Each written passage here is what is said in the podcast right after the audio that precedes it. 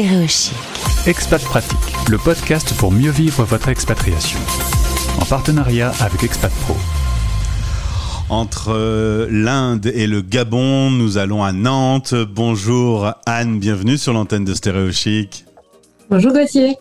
Anne Beaufreton, je donne ton nom. Nous sommes en partenariat avec Expat Pro. Depuis le site, euh, vous tapez Anne Beaufreton et vous en saurez plus sur Femmes de Projet. Euh, c'est toi qui as créé euh, ce réseau et on va en parler si tu veux bien. On rembobine un tout petit peu l'histoire.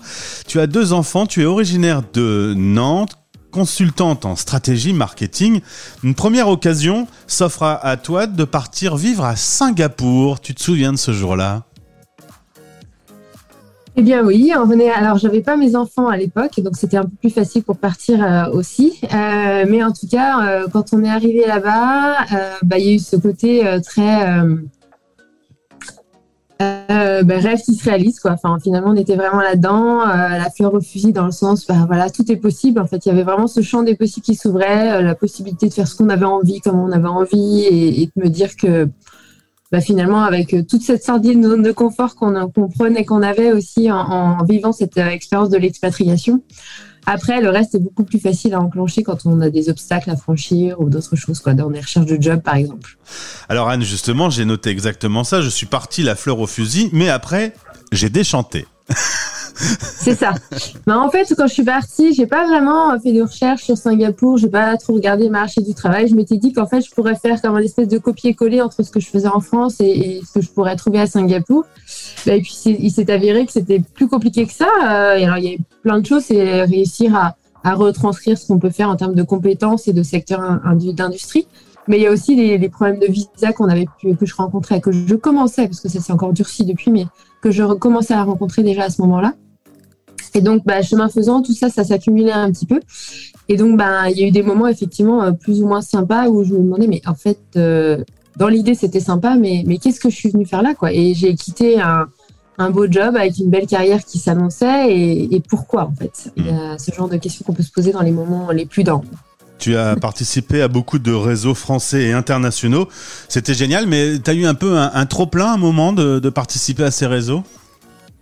Oui, en fait, moi, pour découvrir un, territoire ou comprendre où j'habite, souvent, c'est ce que je fais. J'essaye de, voir un peu quelles sont les personnes qui, interviennent ou qui sont là pour euh, un peu participer, faire bouger, créer des projets sur les territoires. Euh, c'est ce que je faisais en France. Je l'ai refait là-bas et effectivement, j'ai fait. Euh, je pense que j'ai quasiment participé à tous les, réseaux internationaux, franco-français et puis singapouriens, enfin complètement local.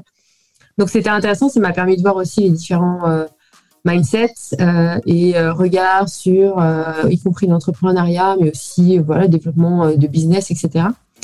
Mais bon, au bout d'un moment, quand on en fait tous les soirs et qu'on nous pose toujours la même question, surtout d'où tu viens et depuis combien de temps tu es là, on commence à saturer un petit peu et on se sent pas du tout ancré pour le coup. Donc j'ai fait une petite pause et jusqu'au jour où je me suis dit bon, il y a des choses sympas dans chacun des réseaux, mais il y a quand même des choses qui me conviennent à peine. Donc bah, comment je peux faire? Bah, j'ai créé euh, le réseau. en tout cas, j'ai créé une antenne euh, des bonnes copines à ce moment-là.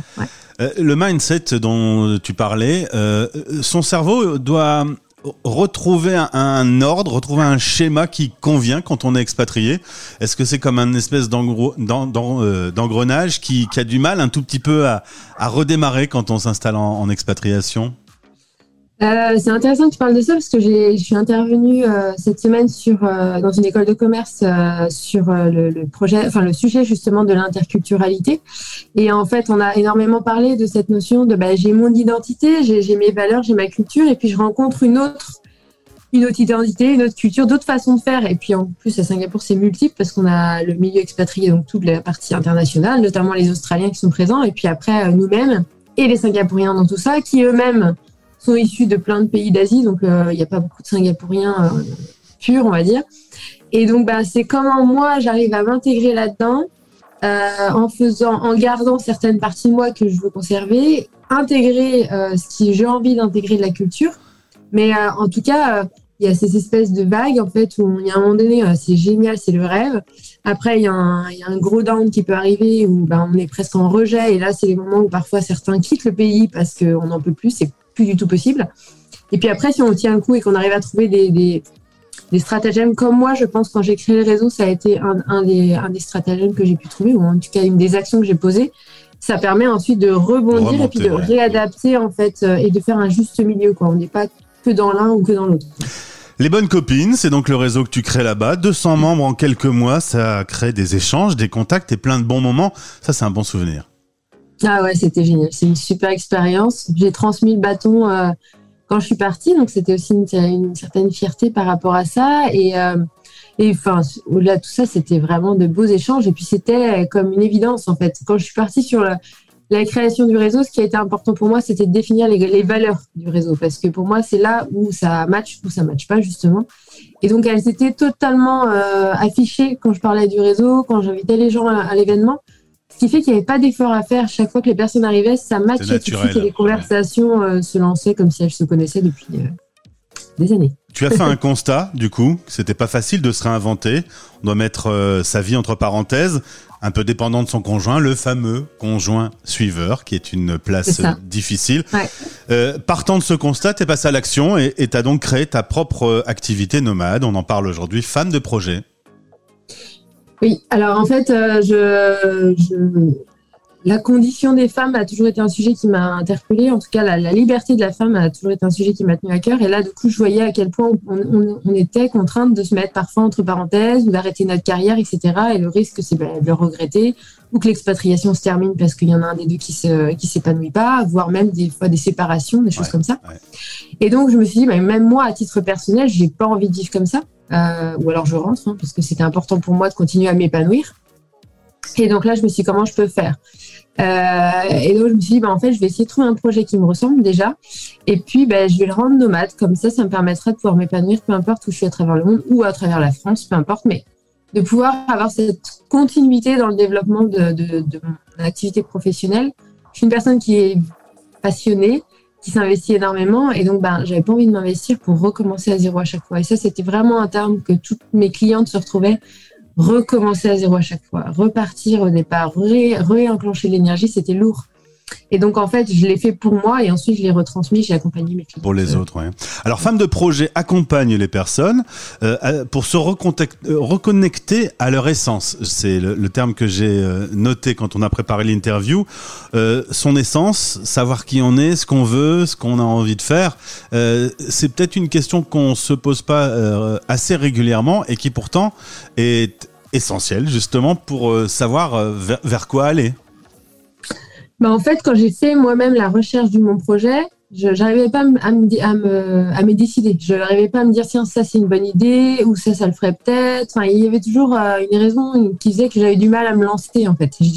Comme si j'étais pas assez motivée, quoi, ou j'avais trop de peur pour, euh, pour me lancer.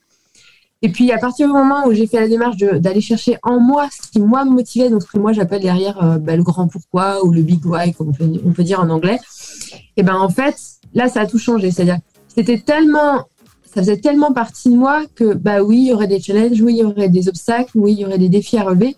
Mais je savais tellement pourquoi je le faisais que j'étais en mesure de, de, pouvoir le faire. Et c'est ce que j'ai mis en place en termes de méthode, c'est-à-dire d'accompagner les personnes à repartir d'elles-mêmes. Et à partir de là, on crée un projet pour que ça puisse, euh, ça puisse se développer. Et puis aussi l'idée qu'on n'est pas monoprojet avec cette base-là. On peut vraiment avoir bah, comme on dit, slasheuse des fois ou autre, mais on peut avoir plusieurs projets parce qu'on est toujours dans le même centre. Et puis c'est ça l'important, c'est ce qui nous permet de nous stabiliser aussi. Quoi. Qui doit contacter Anne Beaufreton? À quel moment on te contacte? Euh, je dirais à des moments où euh, bah, déjà on ne sait plus trop ce qu'on vaut, euh, à des moments où on se dit tiens c'est peut-être l'opportunité, cette nouvelle euh, vie d'expatrié pour euh, ben, aller vers autre chose, quelque chose peut-être une idée que j'ai eue en tête ou une envie d'aller vers quelque chose qui me ressemble plus. Donc de sortir un peu des rôles, des masques et de revenir un peu à soi. Euh, c'est aussi pour des personnes qui sont en train de se lancer ou qui ont déjà lancé leur activité, donc des jeunes entrepreneurs ou des entrepreneurs avancés. Donc c'est vraiment euh, toutes les personnes qui sont plutôt sur des thématiques professionnelles et qui ont envie de mettre plus de sens dans leur job et, euh, de, développer leur job, qu'elles soient salariés ou, ou entrepreneurs, mais vraiment cette notion de je pars de moi, je mets plus de sens et je me développe, je me déploie dans ce que je fais. Tu es active euh, sur le net euh, avec euh, les réseaux sociaux et le micro, puisque tu proposes aussi des podcasts. ça, j'ai créé il y a ben, un an quasiment le podcast Essence et Puissance où j'interviewe des femmes que je trouve moi inspirantes euh, pour partager sur leur parcours, euh, partager ce que veut dire aussi pour elles essence et puissance parce que c'est ben voilà personnel, chacun a sa lecture.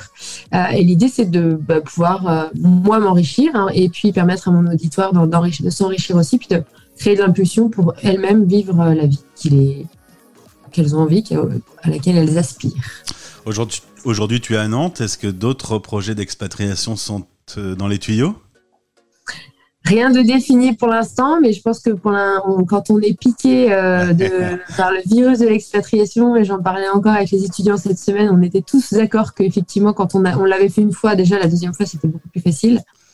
Et puis après, euh, je pense qu'il y a plein de formes. En fait, ça peut être des formes longues, des formes courtes. Donc c'est peut-être plutôt sur ce format-là qu'on ira sur des quelques mois par-ci par-là en ayant une base aux États-Unis notamment.